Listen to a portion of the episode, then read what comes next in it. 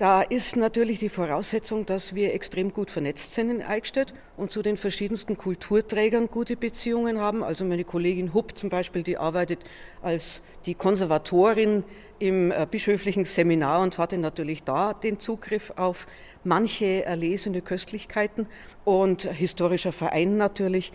Also es ist tatsächlich so, dass bis auf eine Ausnahme alle Exponate aus Eichstätt sind. Wir haben sie also komplett in Eichstätt zusammentragen können. Viel nie Gesehenes zählt zu diesen Köstlichkeiten, die im Domschatz und Diözesanmuseum erstmals ausgestellt sind.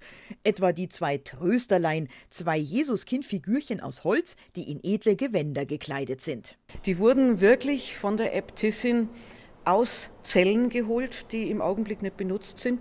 Solche Trösterlein standen nämlich in kleinen Schreinen in den Zellen, um den Schwestern in ihrer Einsamkeit manchmal äh, Trost zu spenden, diese putzigen Kindel. Und die haben noch nie die Welt außerhalb St. Walburg erlebt. Im 18. Jahrhundert gibt es sieben Ordensniederlassungen in Eichstätt, nämlich die Benediktinerinnenabtei St. Walburg, das Augustinerkloster Repdorf, die Augustinerinnen in Marienstein, das Dominikanerkloster in der Stadt, ein Jesuitenkolleg, die Niederlassung der Kapuziner und die Schulschwestern von Notre Dame.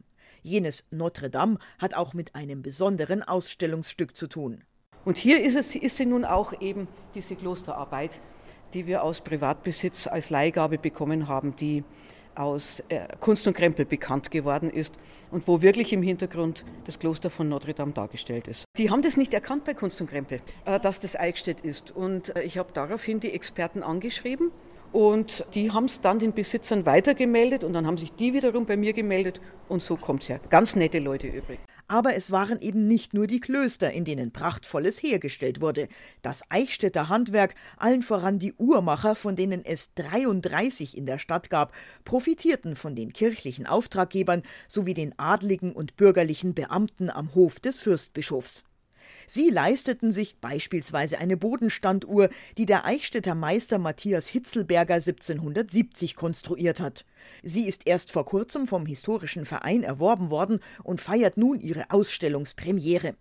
Und so könnte man noch Dutzende Objekte benennen, die im Rahmen dieser außergewöhnlichen Schau erstmals ans Licht der Öffentlichkeit geholt wurden, vom Gemälde bis zum Notenblatt.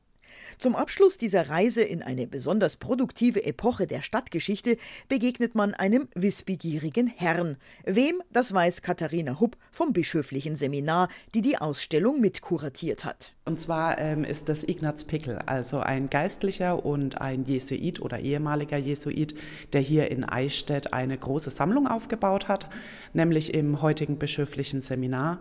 Und der ist hier in diesem Porträt dargestellt.